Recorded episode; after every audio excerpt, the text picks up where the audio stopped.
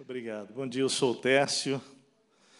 Bom, lá na nossa igreja a gente tem aquele hábito do CR, né? Então as pessoas falam o seu nome e você repete, então. Assim mais ou menos. Oi, eu sou o Tércio, você diz oi, Tércio, tá bom? Bem caprichado. Oi, eu sou o Tércio. Oi, Tércio. Amém. Glória a Deus. Quero apresentar minha família. Martinha, por gentileza, fica em pé, Laila Radassa. Falei, Martinha, bem alto. Oi, eu sou Martinha. Peraí, peraí, calma, calma, com ordem, calma, vamos lá. Ah, Vai lá, Martinha. Oi, Martinha. Oi, Laila. Oi, Radassa. Obrigado, glória a Deus. Esse ano nós completamos 25 anos, completaremos 25 anos. Nos casamos aqui em Curitiba, servindo ali no Pascoal, fomos é, é, introduzidos ao ministério pastoral por ele formados por ele, pela Cleuzinha, e fizeram nosso prenupcial, e aqui casamos. Então, essa cidade tem um lugar especial no nosso coração. Daqui pensamos, pensávamos nós que iríamos para a África, né, Marta? E Deus mudou o nosso, o nosso destino, não dele, né? O nosso. E nos levou para o Rio Grande do Sul, para uma igreja muito pequena, Naquele tempo, era uma igreja com 92 pessoas, 48 pessoas frequentavam a igreja naquele tempo. E nós é, tivemos uma batalha no nosso coração de abrir mão desse sonho de África, mas nosso coração missionário, mas o Senhor falou de uma maneira tão clara, mas tão profunda para nós. E ao servo cabe apenas obedecer ao seu Senhor. E nós somos muito gratos pelo privilégio de servir a Igreja de Jesus lá no Rio Grande do Sul, o estado que amamos, e ver os milagres e os favores do Senhor sobre a vida daquela igreja tem sido algo extraordinário, assim, algo tão precioso. A gente sempre tem um temor de falar de números, né? mas a Bíblia fala de números, e quando esse número ele aparece para glorificar o nome de Jesus, então a gente pode falar com liberdade. Hoje a igreja cresceu, hoje somos mais de 2.250 pessoas, e é um milagre que Deus está fazendo lá.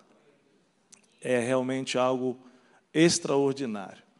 E hoje nós temos clareza de que temos uma responsabilidade com aquele Estado, de abençoar as igrejas daquele estado, os pastores daquele estado e servir ao Senhor enquanto o Senhor nos permitir ali para a glória dele. Então, as meninas são gaúchas, lá ela faz 19 agora em novembro, a Radassa faz 17 em dezembro, e tem sido assim uma bênção vê-las crescer com Jesus junto àquela igreja e nós todos crescendo com aquele povo que tanto aprendemos a amar. É, é, lindo ver o gaúcho se convertendo, primeira geração de convertidos, gente. E pais de santos se convertendo, gente abandonando a Umbanda, terreiro. E aí vem assim, vem a rodo, né? Vem, se converte, depois vem vô, vó, pai, mãe, tio, tia. E a gente fica contemplando o poder da glória de Jesus no nosso meio.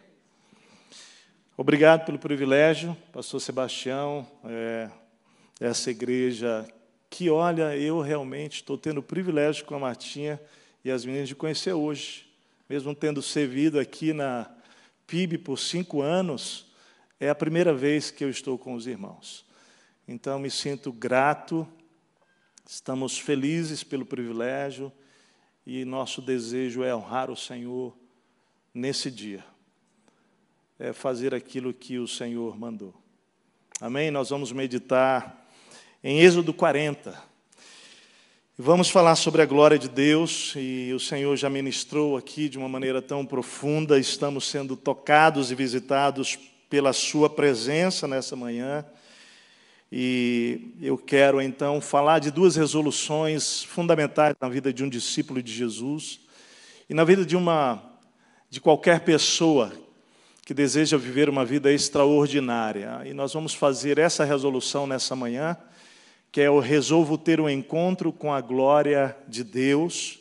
E à noite nós vamos convidar uma segunda resolução, que é eu resolvo viver na incoerência divina.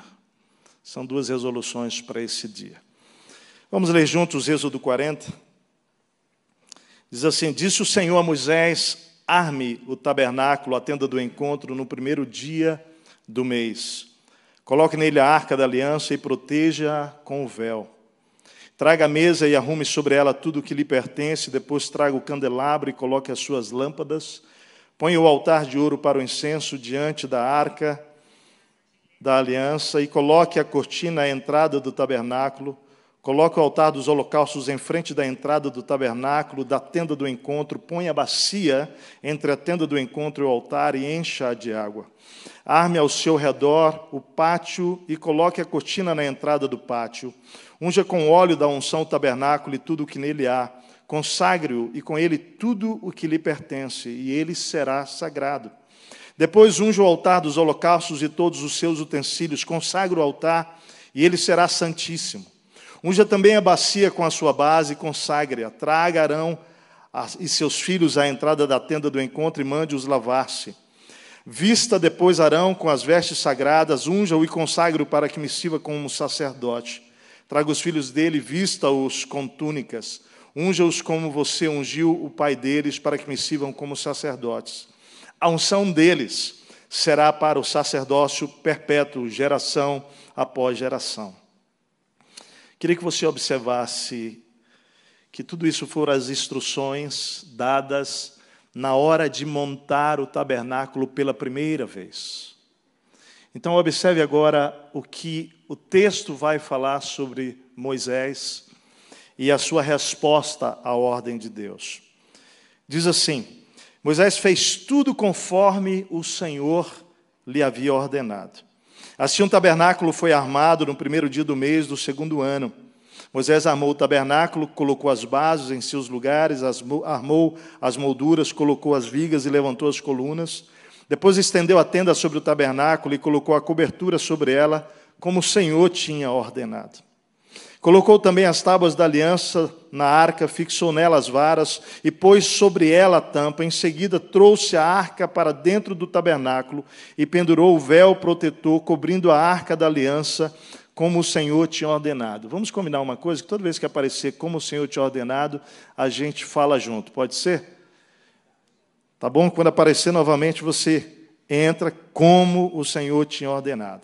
Moisés colocou a mesa na tenda do encontro, no lado norte do tabernáculo, do lado de fora do véu, e sobre ela colocou os pães da presença diante do Senhor, como o Senhor tinha ordenado pôs o candelabro da, na tenda do encontro, em frente da mesa, no lado sul do tabernáculo, e colocou as lâmpadas diante do Senhor, como o Senhor tinha ordenado. Moisés também pôs o altar de ouro na tenda do encontro, diante do véu, e nele queimou incenso aromático, como o Senhor tinha ordenado.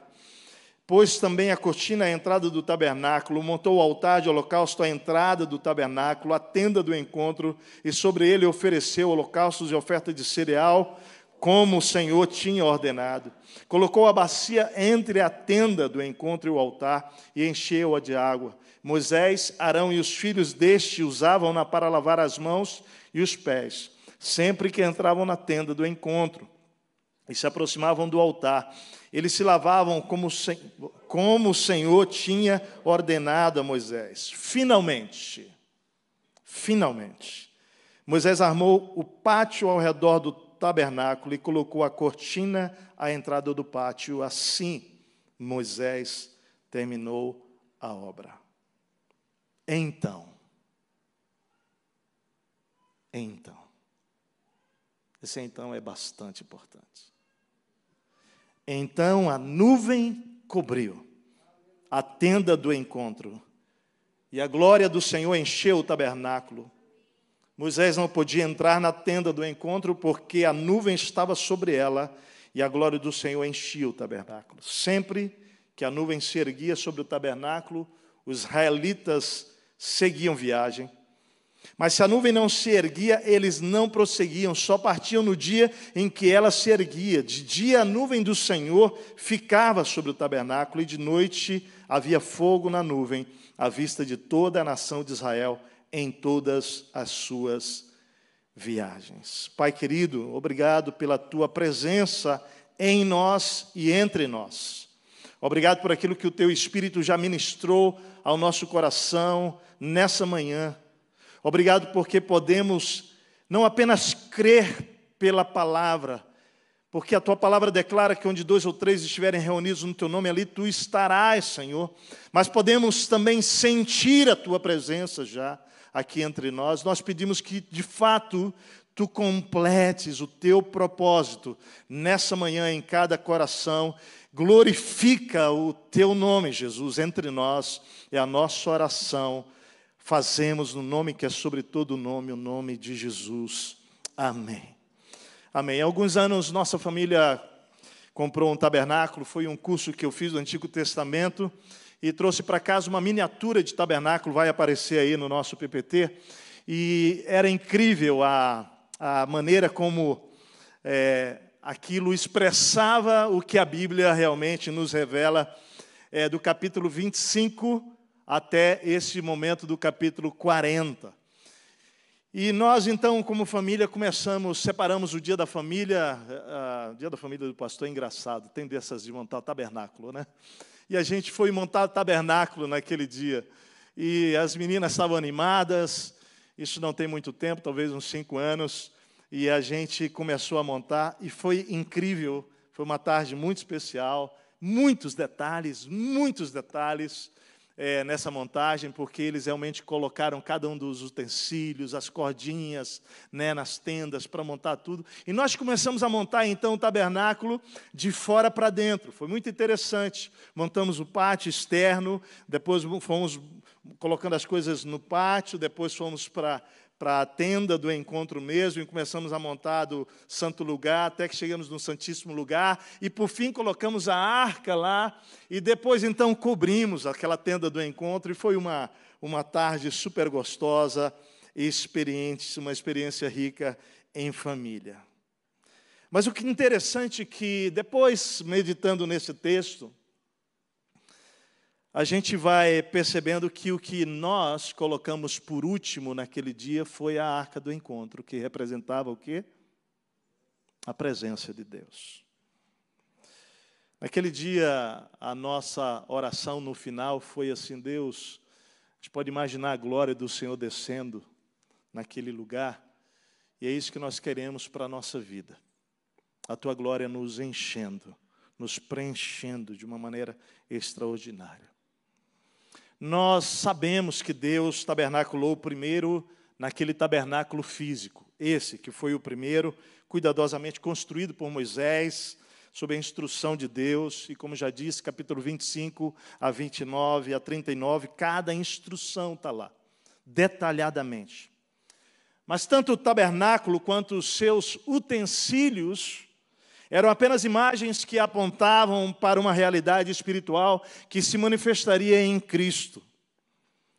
Jesus veio e ele tabernaculou entre nós, e depois ele tabernaculou em nós, fez de nós o seu próprio tabernáculo, definitivamente vindo habitar, tabernacular em mim e em você, em todos aqueles que creram ou virão a crer em Jesus. João escreve isso, ou sobre isso, no capítulo 1, versículo 14, quando ele diz: Aquele que é a palavra tornou-se carne e viveu entre nós. Vimos a sua glória, glória como do unigênito vindo do Pai, cheio de graça e verdade. Deixa eu dizer uma coisa para você. Uma das evidências da glória do Senhor na vida de uma igreja, na vida de uma pessoa, é que ela é cheia de Fala comigo, graça e verdade. Graça e verdade. Depois, em Atos 2, temos o Espírito vindo habitar permanentemente em todos os que viriam a crer com o seu coração, promessa de Joel, e confessando Jesus com a sua boca, crendo de todo o seu coração e nós vamos olhar para Atos, e a partir de Atos surge um grande movimento de avivamento de Jerusalém que me alcança e alcança você. Nós estamos debaixo desse movimento de Atos 2, amém, igreja? Somos, pela graça de Deus, fomos alcançados por esse movimento.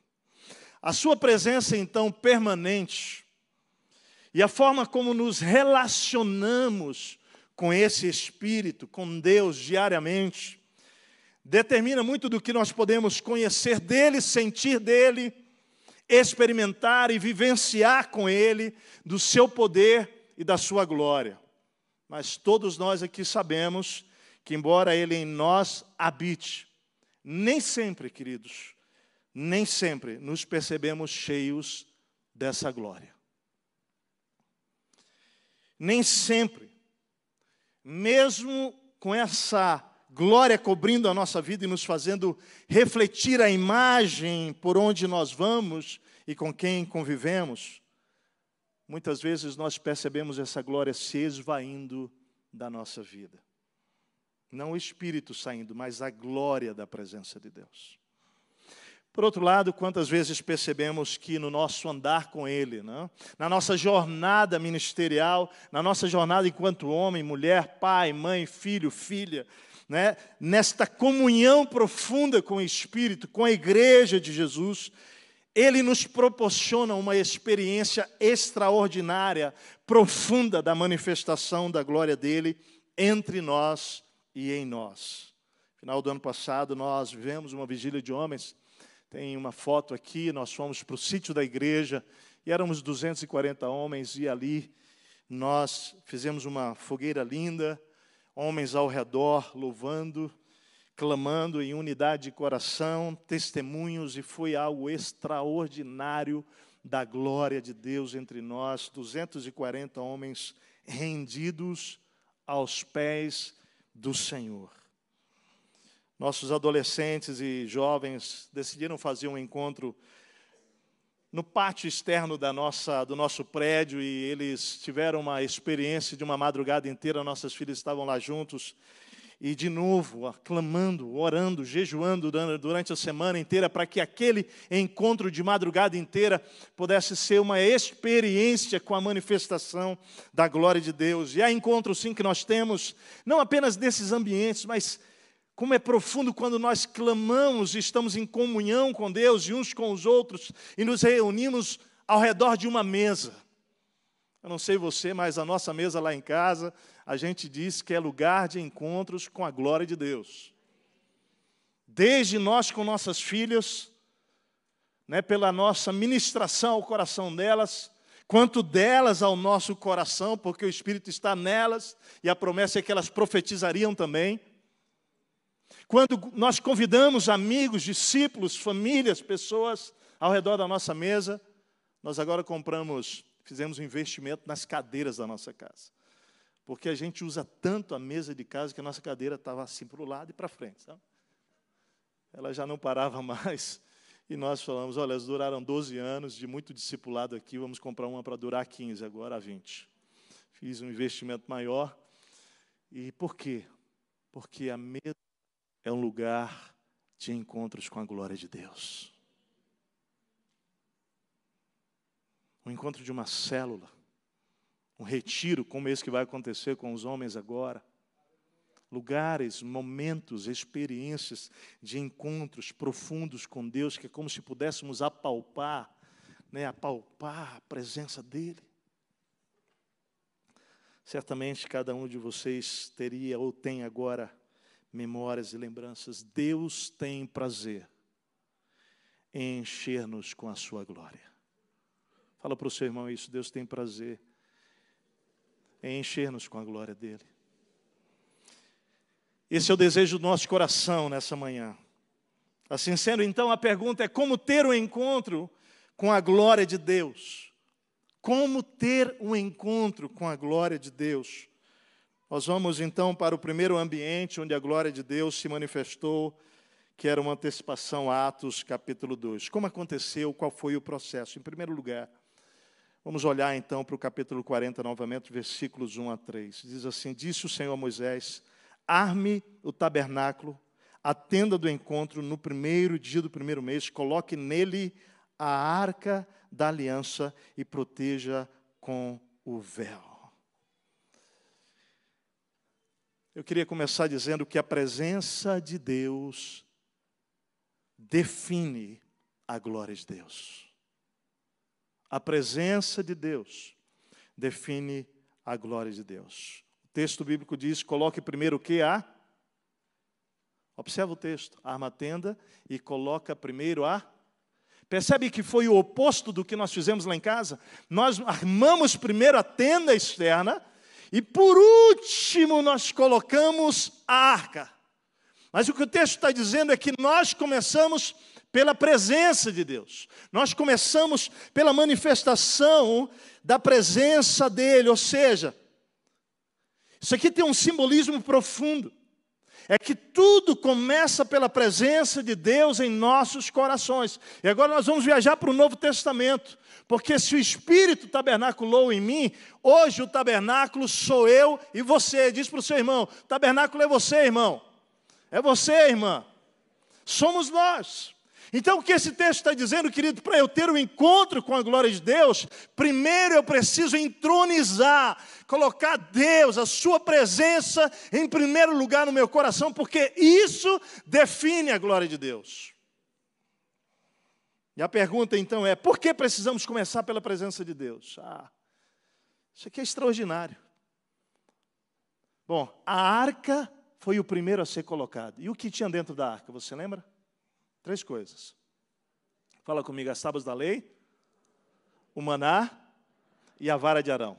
De novo, as tábuas da lei, o maná e a vara de Arão. Então é simples, mas é profundo. Ele está dizendo o seguinte: coloca primeiro Deus no teu coração, porque isso vai definir o seu encontro com a glória. Então vamos lá. Como é que Deus age na minha vida e na sua vida?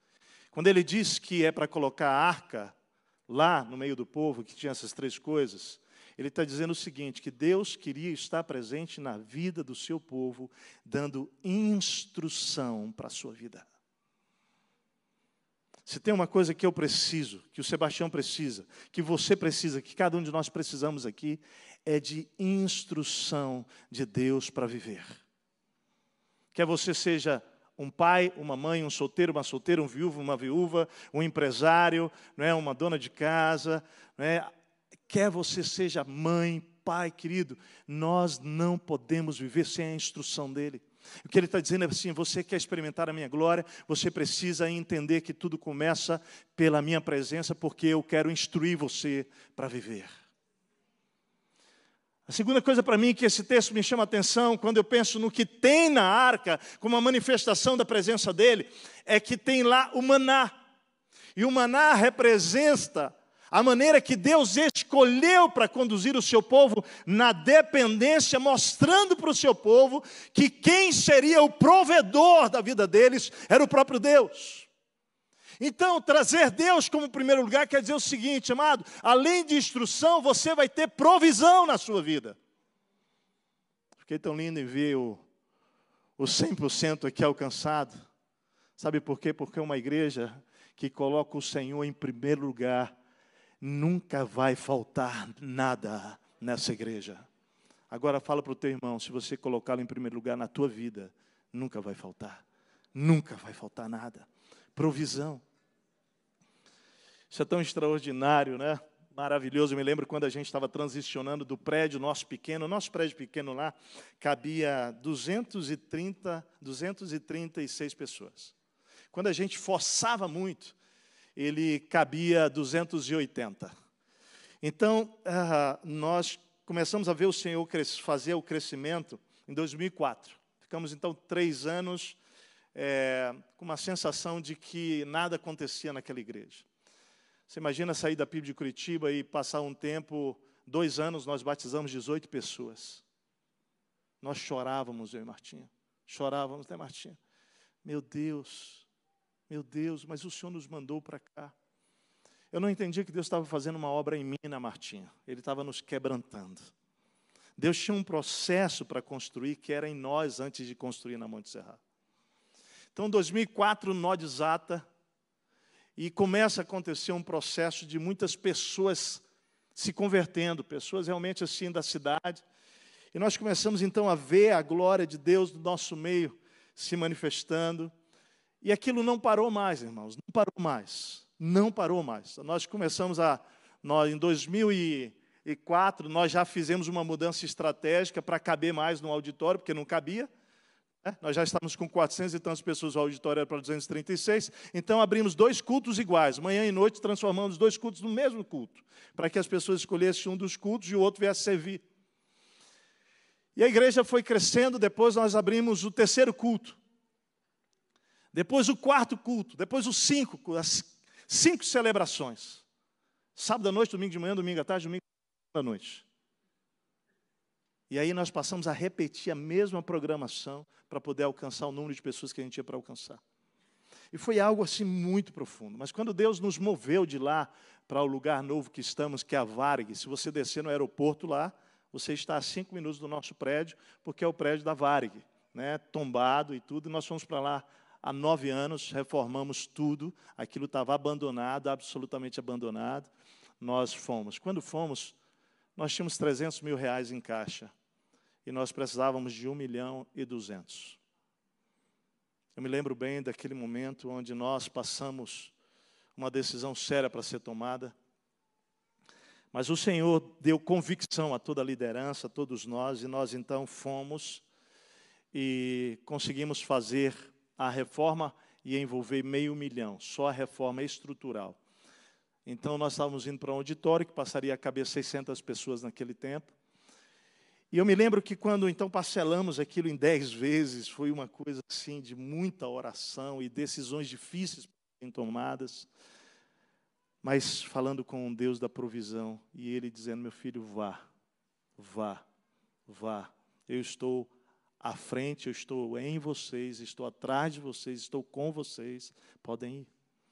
Eu me lembro bem então que chegou a primeira parcela que nós tínhamos que pagar.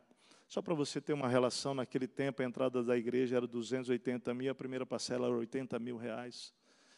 E nós, é, chegou o dia, a nossa tesoureira ligou é, de manhã, já era mais ou menos umas dez e meia, falou, pastor, é, o que a gente faz? Nós, nós não temos o dinheiro. E é, a pior resposta para dar para um tesoureiro eu dei. Eu falei, vamos orar. E, e ela, ela apavorada, estavam os dois tesoureiros do outro lado, falou, pastor, mas orar?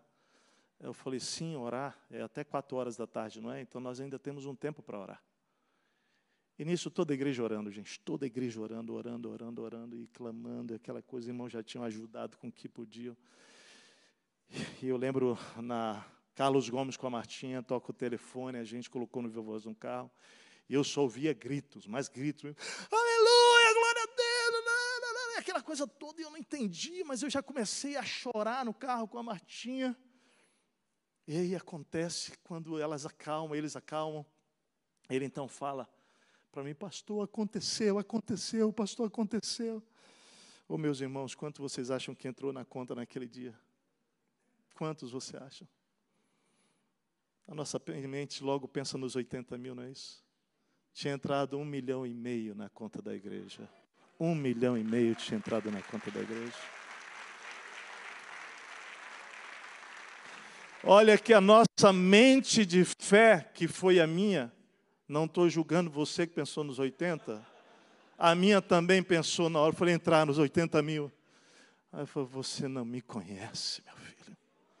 Você não está andando com, com um falso Deus, é o Deus da glória. É o Deus da glória. Uma família estava orando desde que começou o processo.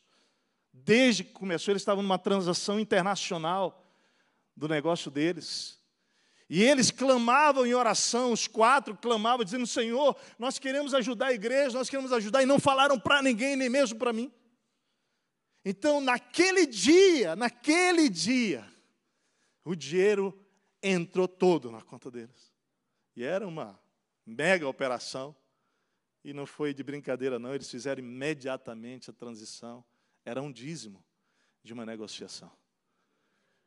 E aí, queridos, nós pegamos, podemos quitar tudo aquilo que viria em dez meses, né? E podemos separar as dez igrejas mais carentes do nosso estado. E nós então tiramos 10% desse valor e abençoamos aquelas dez igrejas. Entendendo que a glória da provisão do Senhor chega até você, mas ela tem que passar por você e precisa abençoar. Fala para o teu irmão, Deus tem provisão para você, não duvida.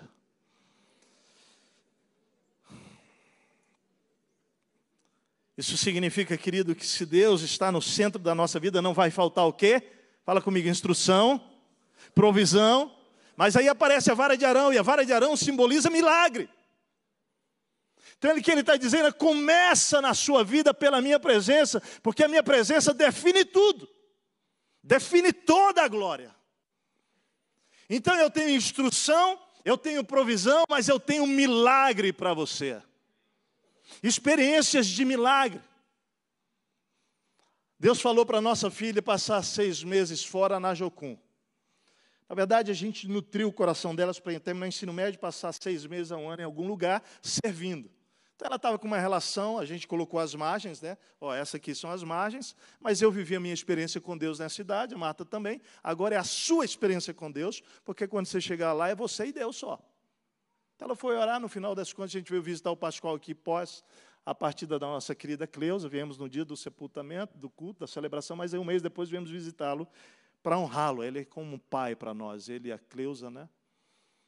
E ali ele pergunta das meninas, quando ele descobre, aí ele é, sugere que ela vá fazer uma vivência na Jocum e num outro lugar. Aí deu sugestões, ele falou: esses aqui, papapá, vocês estão pensando, orando, vamos orar por isso? Eu acho que não joga fora isso, vai para cá. Foi muito engraçado, eu estava tão convicto de tanta coisa naquele dia com a Martinha, as meninas, e zerou tudo. Resultado, quem tinha que ter convicção mesmo era ela, a Laila. E aí, gente, finalmente a Laila chega com a convicção dela e diz: Pai, Deus falou que é Jocum. Tá bom, filha, tudo bem. A Martinha tinha feito Jocum e tal, e a Martinha nunca tinha influenciado as meninas a isso, nem eu. Mas naquele dia o Pascoal falou sobre aquilo. Falou: olha, lá em Kona, lá no Havaí, é a base mundial da Jocum e as pessoas estão indo para lá, está sendo muito bom e tal. Só tem um problema. Só tem um problema. Né? O problema é quando ela me apresentou, foi, filho, quanto vai custar? 50 mil reais, papai. Aí tu gagueja como pai assim. E tu fica assim, meu Deus, eu não tenho condição. Agora eu quero falar para os homens aqui, de verdade. Você vai me entender, homem. As duas próximas semanas nós tínhamos que pagar a primeira parte, 50%. Eu não tinha. Então acordei para ir para a nossa reunião de oração de homens, que é na quarta-feira lá de manhã, seis e meia. Eu acordo às cinco horas. Eu tive meu tempo com Deus e eu chorei na presença de Deus. Eu falei assim, Deus, o Senhor falou com a Laila. E nós falando para ela, filha, precisa de um milagre. Precisa de um milagre.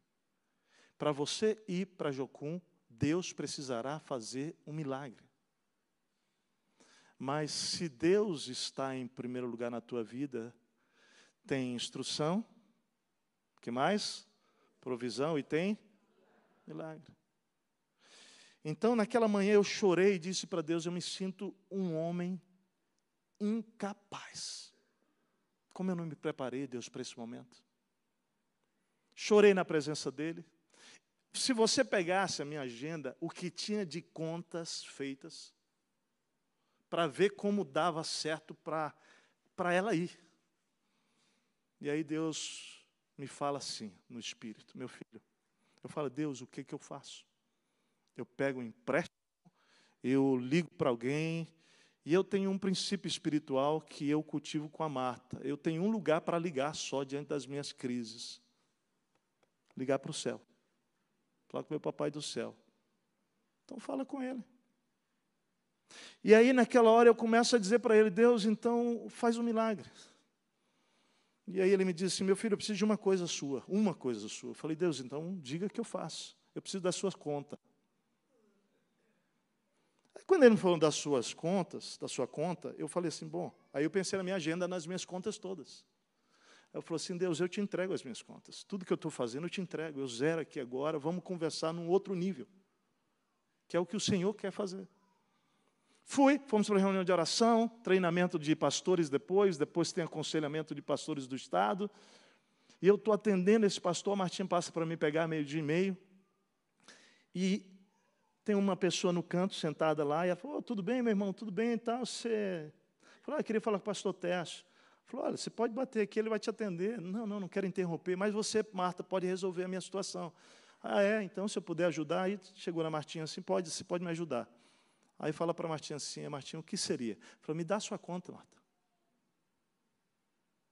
Aí Martinha achou estranho demais, né? Sim, eu preciso dar conta de vocês, da família.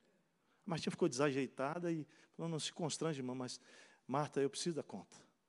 E a Marta puxou o cartão todo atrapalhada, não conseguiu nem ler a conta, o irmão anotou, foi embora.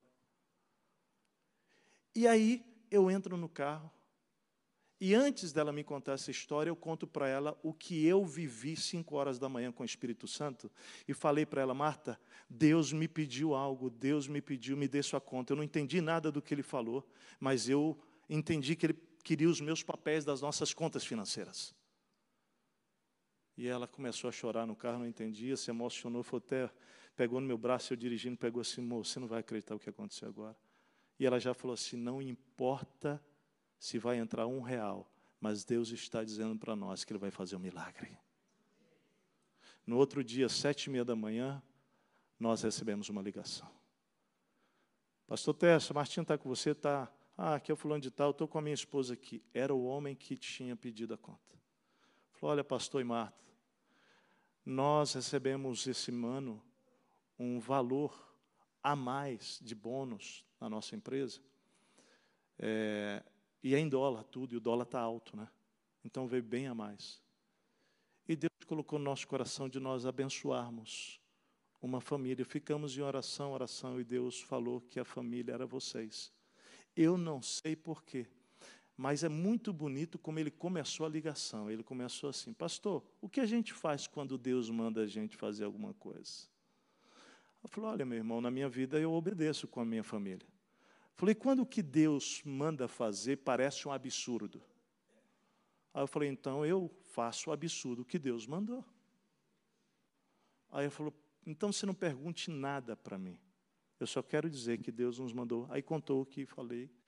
E ele disse: Então nós acabamos de fazer um depósito na conta de vocês. Eu e minha esposa não entendemos o porquê, mas obedecemos. Faça uso como Deus mandar. Nós pegamos a Laila, que estava no dentista, a Radassa, fomos para um café. Eu tinha um certo valor na conta lá. Posso abrir aqui e expor? Tinha 3 mil reais na minha conta, alguma coisa. falei, filha, você tem 3 mil e pouco aqui. Papai do céu mandou alguma coisa de surpresa para a família. E nós vamos dirigir esse valor, Laila, para já começar aqueles 50 mil reais que a gente tem que levantar. Tá bom, filha? Quando eu abri a conta. E pedi, botei na conta na mão delas e mandei elas apertarem o enter lá e apareceu o, o saldo da conta. Quando abrimos, tinha um milagre na conta. Tinha 53 mil reais naquela conta.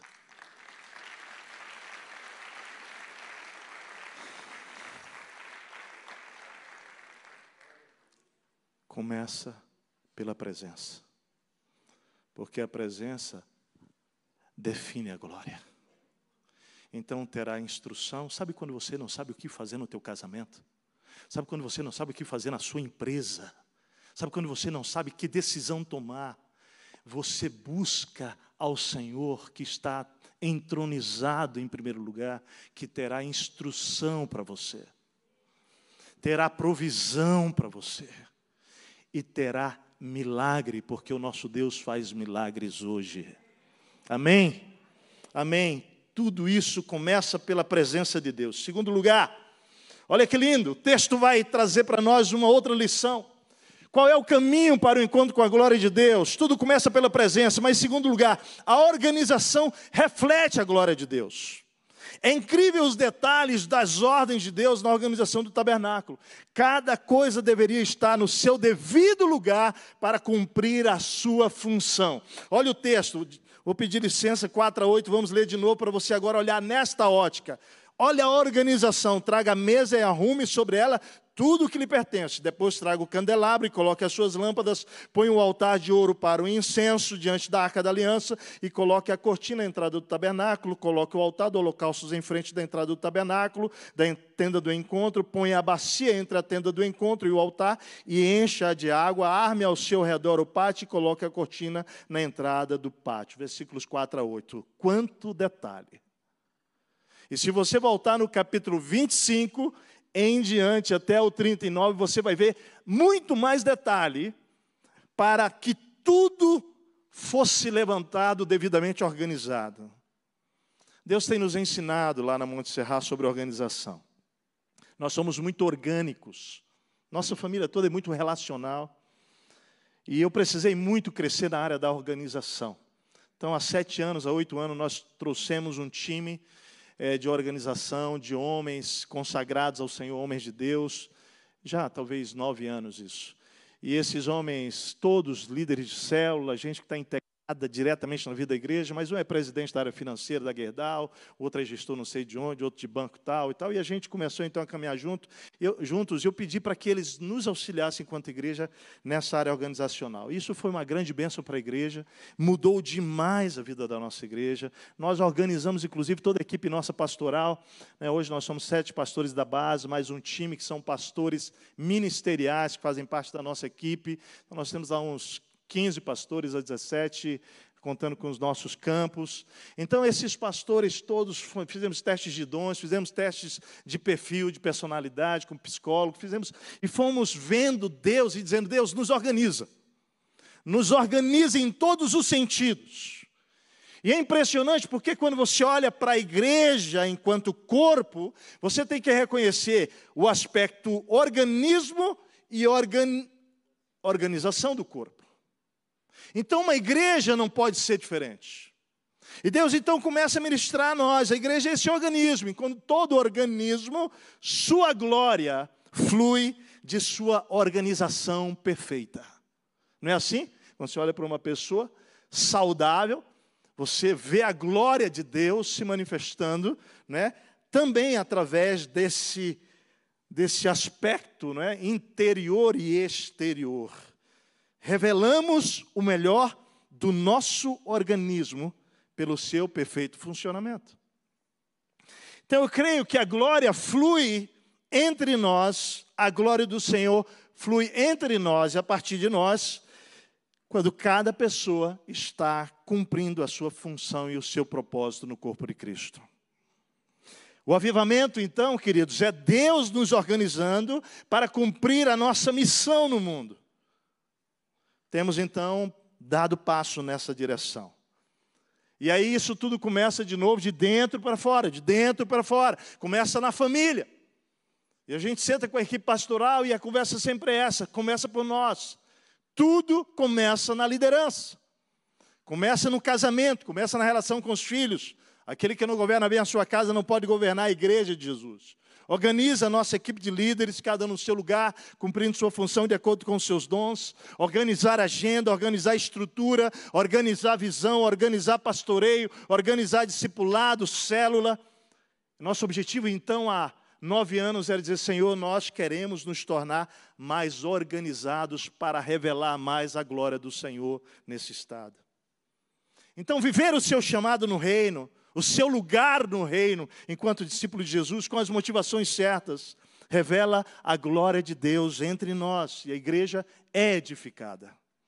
O texto de Efésios 4 diz que dele, o cabeça, Cristo, todo o corpo ajustado e unido pelo auxílio de todas as juntas, organizado, observa a organização, pelo auxílio de cada junta, cresce edifica-se a si mesmo em amor, na medida em que cada parte realiza a sua função.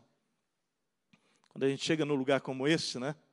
E eu quero só compartilhar isso como um testemunho, a gente logo percebe que a organização está refletindo a glória de Deus. Louvado e bendito seja o Senhor. Cada pessoa no seu lugar, né?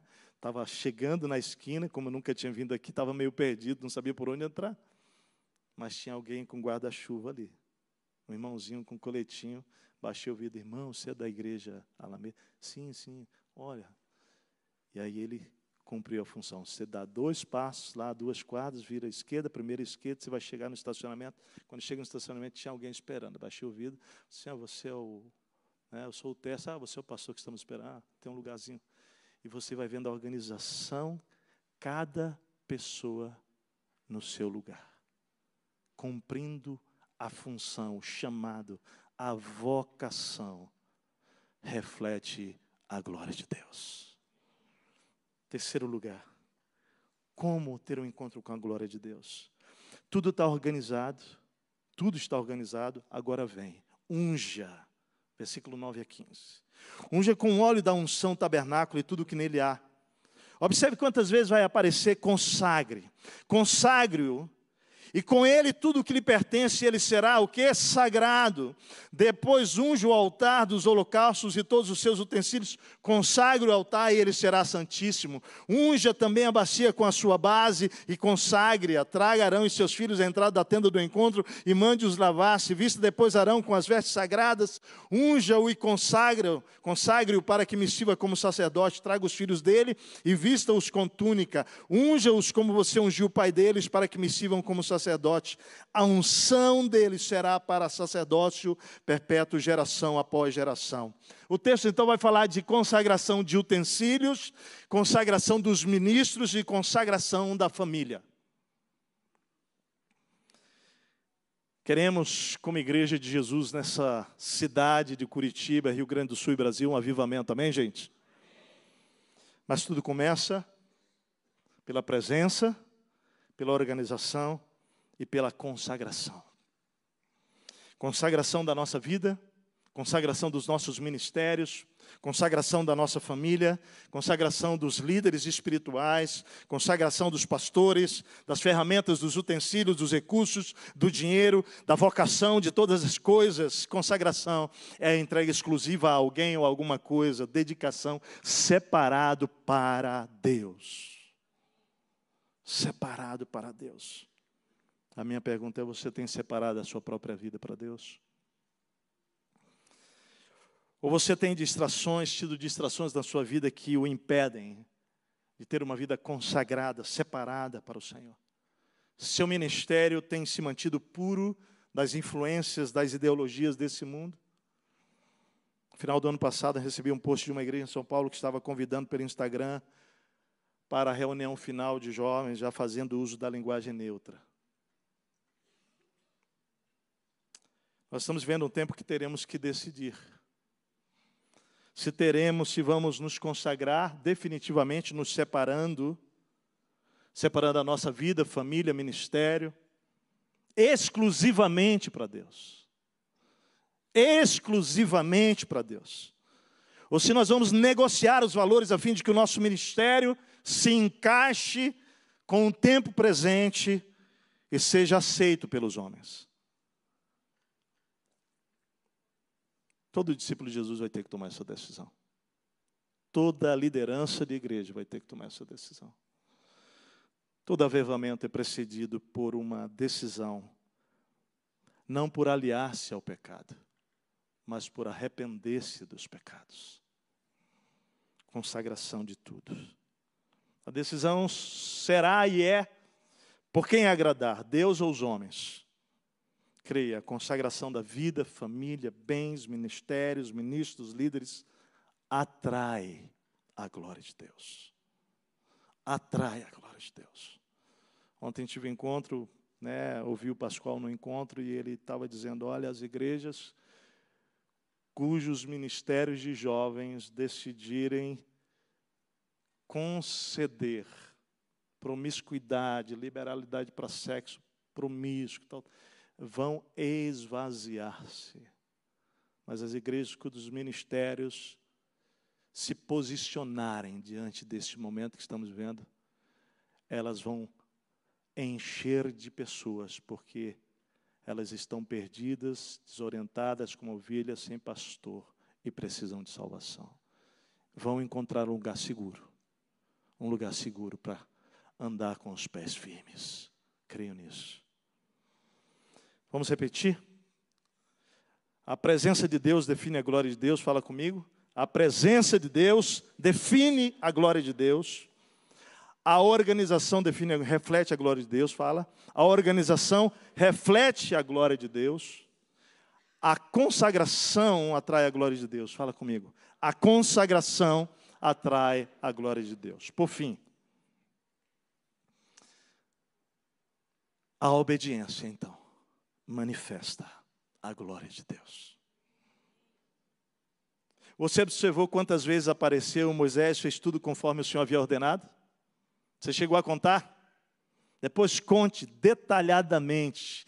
Vai falando o texto, né? vai falando, depois estendeu a tenda sobre o tabernáculo e colocou a cobertura sobre ela, como o Senhor tinha ordenado. E ele vai falando em seguida, trouxe a arca para dentro do tabernáculo, pendurou o véu protetor, cobrindo a arca da aliança, como o Senhor tinha ordenado. E vai falando, e vai falando, e vai falando, meu querido texto diz assim: assim, assim, Moisés terminou a obra. O texto reforça duas coisas. Observa bem. Moisés obedeceu tudo, fala comigo, como o Senhor havia ordenado. Então, tem dois princípios aqui. O primeiro é que obedecer importa muito para Deus, amém? Obedecer importa para Deus. Porém, não, não importa apenas obedecer. Para Deus, o como, o como importa na obediência. O como importa, meus amados, na obediência. Eu posso servir, mas não para a glória de Deus. Eu posso pregar, mas não para a glória de Deus. Eu posso louvar, mas não ter Jesus no centro do meu louvor. Eu posso ser generoso, mas esperar reconhecimento com a minha generosidade. Eu posso evangelizar com motivações distorcidas. Dessa forma, eu obedeço às instruções dadas por Deus, mas tropeço no como as realizo. a obediência que traz a manifestação da glória de Deus, para minha vida, para minha família, para a igreja, meu ministério, passa não apenas pela obediência, pelo ato da obediência, mas passa pelo como eu obedeço. Moisés fez tudo conforme o Senhor tinha ordenado. Isso é extraordinário. Nós estávamos mudando de lugar agora de novo, porque a igreja cresceu bastante. Então, quando nós mudamos para lá, estávamos com 600 pessoas, agora estamos com 2.250 pessoas. Então, estávamos há dois anos, antes da pandemia, 2019, quase comprando um novo lugar. Vendemos aquele espaço, decidimos então, queríamos orar e pedir direção de Deus. Em três anos e meio, uma equipe, né, eu, mais dois pastores uma equipe de mais cinco homens, nós levantamos 114 lugares possíveis na cidade. Em três anos e meio, dos 114, decidimos por 63 que cabia dentro do que encaixava tudo. E dos 63 definimos por três e finalmente por um. Quando estávamos quase seis meses de negociação, seis meses, amados, presta atenção. Faltava, tinha uma diferença de um valor ainda considerável, um milhão. Nós nos reunimos e dissemos que não iríamos dar um passo se aquilo não viesse. Unidade geral para aquela decisão, com a igreja também. E amados, é tão lindo perceber como Deus faz as coisas. Era um sábado de manhã, aquela semana eu havia jejuado de segunda a sexta-feira. Sexta-feira, no meu tempo com Deus, o Senhor me levou para Daniel capítulo 9, o Espírito fala comigo ali, meu filho, eu estou vendo a tua confissão, né? porque você lembra Daniel 9 ali, ele confessa o pecado dele e do povo. E depois que ele confessa o pecado dele e do povo, a Bíblia diz que o anjo Gabriel vem para dar três coisas para ele: instrução, percepção e entendimento. Está lá no texto. Ele veio instruir e deu instrução e percepção. Percepção e discernimento. E o Senhor, então, ali naquele momento, na palavra, ele fala comigo: meu filho, eu estou te dando isso agora. Agora. Instrução, percepção e entendimento. Eu começo a chorar na presença do Senhor ali. Eu digo para Deus, então, Senhor, o que eu faço? porque a expectativa era que até sábado viesse alguma ligação deles dizendo sim ou não. E o Senhor então falou assim: espere, espere, espere. Agosto de 2019, isso. Três vezes, espere, espere, espere. Gente, nós estávamos altamente comprometidos naquela negociação. Seis meses de negociação. Um espaço de 32 mil metros quadrados na entrada da cidade, quem conhece lá, no primeiro viaduto que entra pela Fiergues. E aí o Senhor fala: espere. Quem mais estava empolgado com tudo isso era eu. E o Senhor fala: espere, espere, espere. Eu entendi que era o Espírito Santo, chamei então aquele coordenador desse time que três anos e meio ficamos olhando na cidade, que era é o nosso é, gestor para esse projeto, e falo com ele isso num café à tarde, à tardezinha, e ele diz, pastor, então nós vamos esperar. Eu falo, você entende isso? Entendo. Segunda-feira a gente reúne todo mundo e diz o que o Espírito falou e nós vamos parar tudo. No outro dia de manhã cedo, às sete, às oito e pouco da manhã, eu tinha terminado meu tempo com Deus.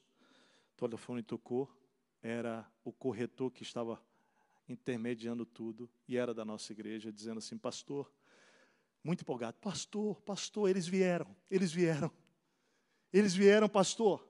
Eles fecharam no valor que a gente quer. Pastor, Deus respondeu tudo. Você imagina um momento. Naquele momento, em milésimos de segundo, o Espírito Santo falou comigo assim: Meu filho, vocês estão há seis meses, essa proposta já está na mesa deles há 40 dias. Espere, espere, espere, porque essa ligação podia ter vindo nessa semana inteira de jejum, podia ter vindo nos 40 últimos dias. Hoje está vindo. E está vindo depois que eu disse para você: espere, espere, espere. Conto tudo para ele. Um irmão consagrado, ele diz: Pastor, então não vamos esperar. Amém.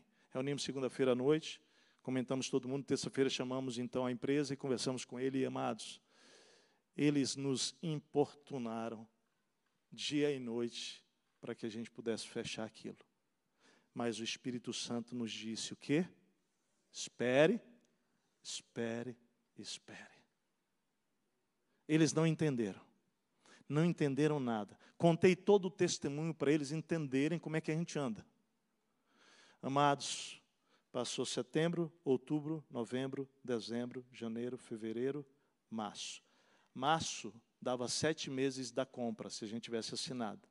Sete meses era quando nós daríamos a primeira parcela, porque seis meses nós iríamos fazer toda a reforma para entrar. Em março seria a primeira parcela de cinco anos de parcela que nós assumiríamos altíssimas. Dia 17 de março, terça-feira, nós estamos reunidos para dizer: nós vamos ter que pausar um pouco, não sei quanto tempo vai ser essa pandemia, talvez um mês, talvez 15 dias, vamos ver como é que vai ser. Quem de nós sabia? que os próximos dois anos tudo mudaria no nosso país. Deus sabia, fala comigo. Deus sabia. Quem é que instrui? Não é Ele? É Ele. A liderança da igreja, aquele time todo, ligava para a gente, Martinha, né? Dizendo, pastor, pastor, pastor, nós obedecemos sem saber o que era o espere, espere, espere, agora ficou tudo claro tudo claro.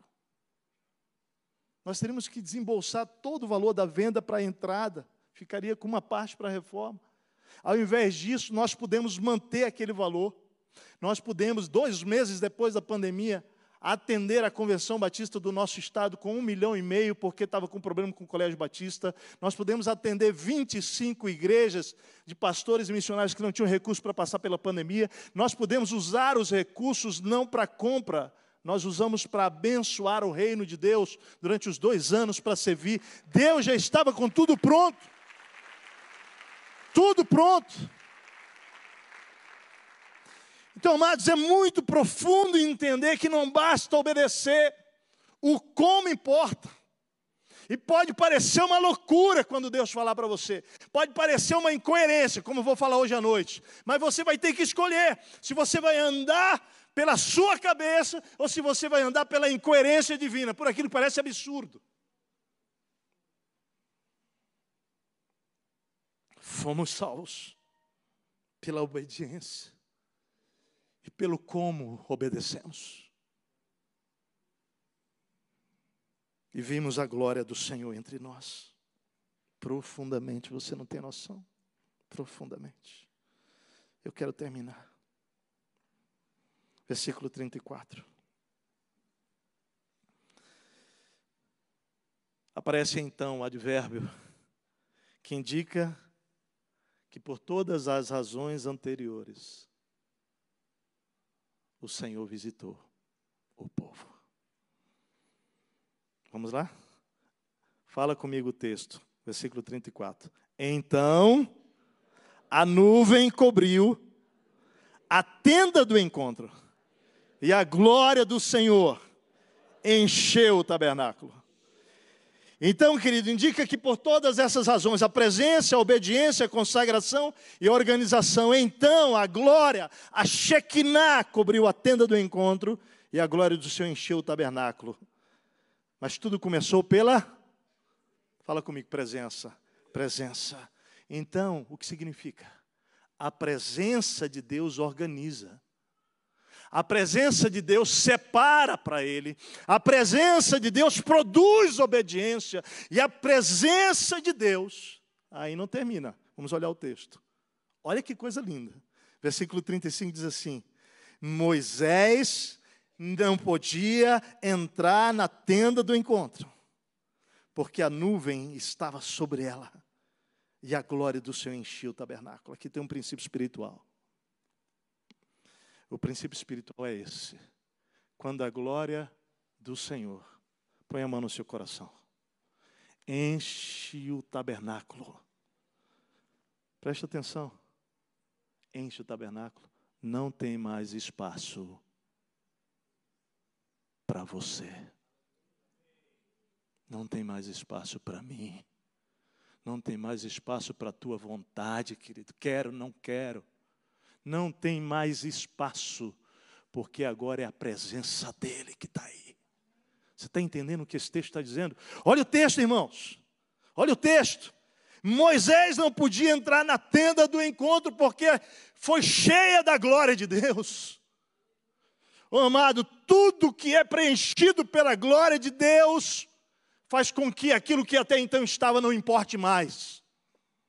É o que você quer, o meu desejo, a minha vontade. Não, não, isso não importa mais, irmãos. Não importa, o que importa agora é a vontade dEle. Não há mais espaço para os meus sonhos, querido. Não há mais espaço para os meus planos, querido. Não há mais espaço para o que eu planejei. Agora é o plano dele, é a vontade dele, é o desejo dele, é a ordem dele, é como ele quer, onde ele quer, do jeito que ele quer.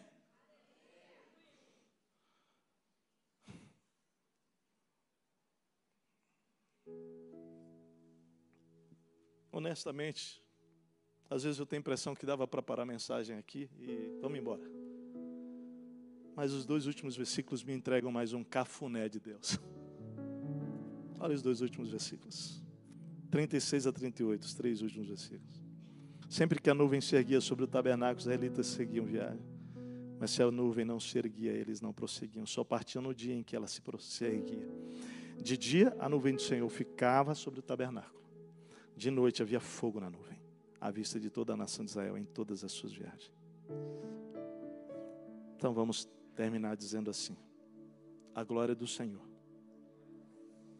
produz para mim e para você instrução, provisão, milagre, mas aparece mais duas coisas aqui agora. Você observa? Aparece proteção. Proteção. Ah, Deus.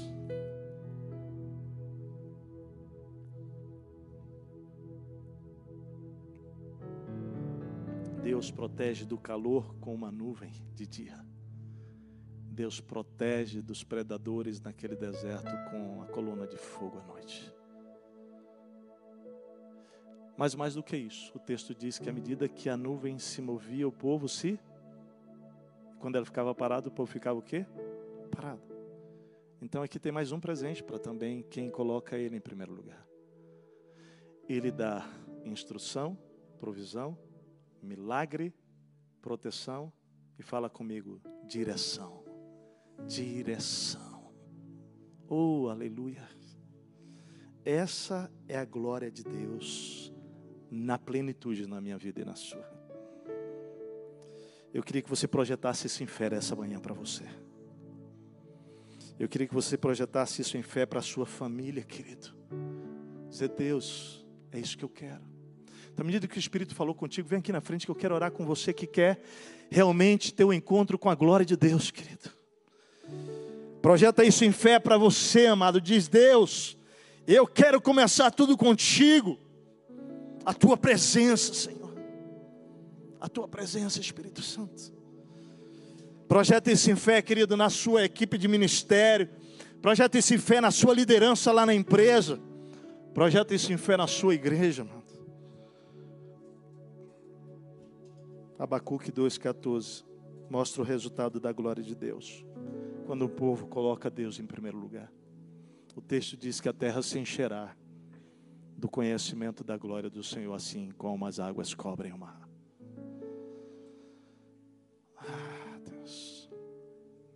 Irmão, sabe aquela música que vocês cantaram que ele cresça e diminua? Pode ser essa. Pode entrar com essa parte. Porque é isso. Quando a gente diz Senhor, é o Senhor. Nós estamos dizendo que o Senhor cresça, Pai. Que eu diminua, Pai.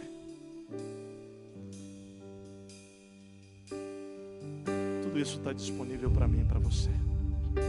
Amém? Ah, amado Espírito Santo. Faz essa oração cantada, que Ele cresça, que você diminua.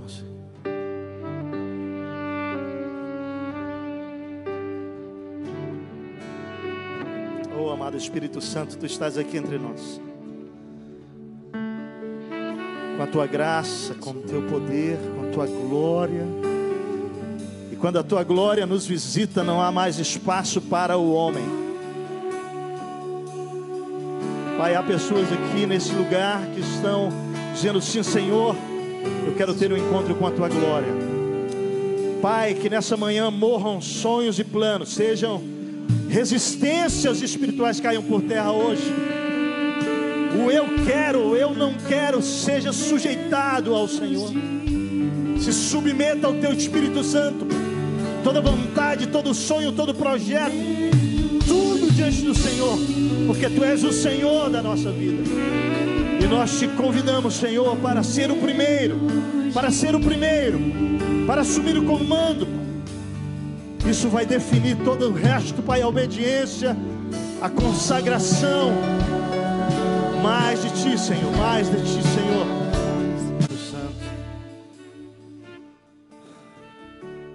Nós apresentamos cada uma dessas pessoas ao Senhor aqui. Deus, nós queremos caminhar na direção desse encontro, não apenas hoje aqui. Nós queremos viver esse encontro diariamente contigo, com a tua glória, com a tua presença. Pai, eu nesta manhã, segundo a tua palavra, Oro por estas pessoas profetizando em nome de Jesus. Que sobre a vida delas virá a instrução, Senhor. Há pessoas aqui que precisam tomar decisões importantíssimas, Pai. E elas não podem fazer isso sem a tua instrução. Rogo, Deus, que o Senhor abra o véu e o Senhor tire, ó Deus, tudo aquilo que impede de ver. Ó Deus, abre os ouvidos, tudo aquilo que impede de ouvir a tua voz e que recebam instrução do Teu Espírito Santo, para que possam dar passos seguros de que o Senhor está neles, com eles, entre eles, dirigindo. Pai, há pessoas aqui nesse lugar que precisam de provisão. Tu sabes as lutas, as batalhas que estão vivendo. Pai, eu rogo que eles creiam que é do Senhor que virá o milagre. Não é de nenhum homem, não é de nenhuma mulher, embora o Senhor possa usar quem o Senhor quiser, mas que ele busque, que ela busque no Senhor. Toda a provisão está lá. Não há nada, nada que faltará. Se ele esperar, se ela esperar e buscar no Deus provedor. Pai, nós clamamos por milagre. Para algumas pessoas aqui é milagre, Deus. É milagre, é irreversível, é impossível. Mas para ti não, Senhor. Para ti todas as coisas são possíveis, Espírito Santo. E nós clamamos por um milagre nessa manhã sobre essas vidas que estão aqui clamando por milagre. Pai, nós pedimos, ó Deus, que o Senhor guarde, proteja teus filhos e filhas. E que o Senhor os dirija os dirija, que eles não se movam sem a tua direção, que não se levantem para dar nenhum passo sem a tua direção, mas à medida que a nuvem se levantar e se mover, que por fé eles possam se mover, na certeza, Pai, de que então a glória do Senhor neles é tudo o que eles precisam. Ora assim por eles, Pai, para o louvor da tua glória, em nome de Jesus. Amém. Amém. E amém. Amém. Podem ficar em pé, meus irmãos. Bem, nós temos uma cultura na igreja até hoje que vocês poderiam quebrar hoje, né? Quem vem de manhã não vem à noite. Mas eu acredito que o Espírito Santo colocou uma curiosidade, um desejo, uma sede para descobrir a incoerência de Deus ou as incoerências de Deus. Então eu quero desafiar você, porque Deus falou a primeira parte, e sem a segunda parte você talvez não tenha como tomar toda a decisão. Qual foi a palavra mágica, ou a palavra que mais mexeu comigo? Qual foi a palavra que mexeu com você? Como? Obedecer não é difícil, mas o como é difícil. Então pode sair nesse espírito. E vai pensando como eu tenho obedecido. Né, né Laurinha? Como eu tenho obedecido. Que o amor de Deus, a graça de Jesus e as consolações do Espírito Santo vos acompanhem. E você que está em casa, muito obrigado pela sua presença até aqui conosco. Fique na paz e logo mais estaremos juntos novamente. Muito obrigado. Deus a todos abençoe.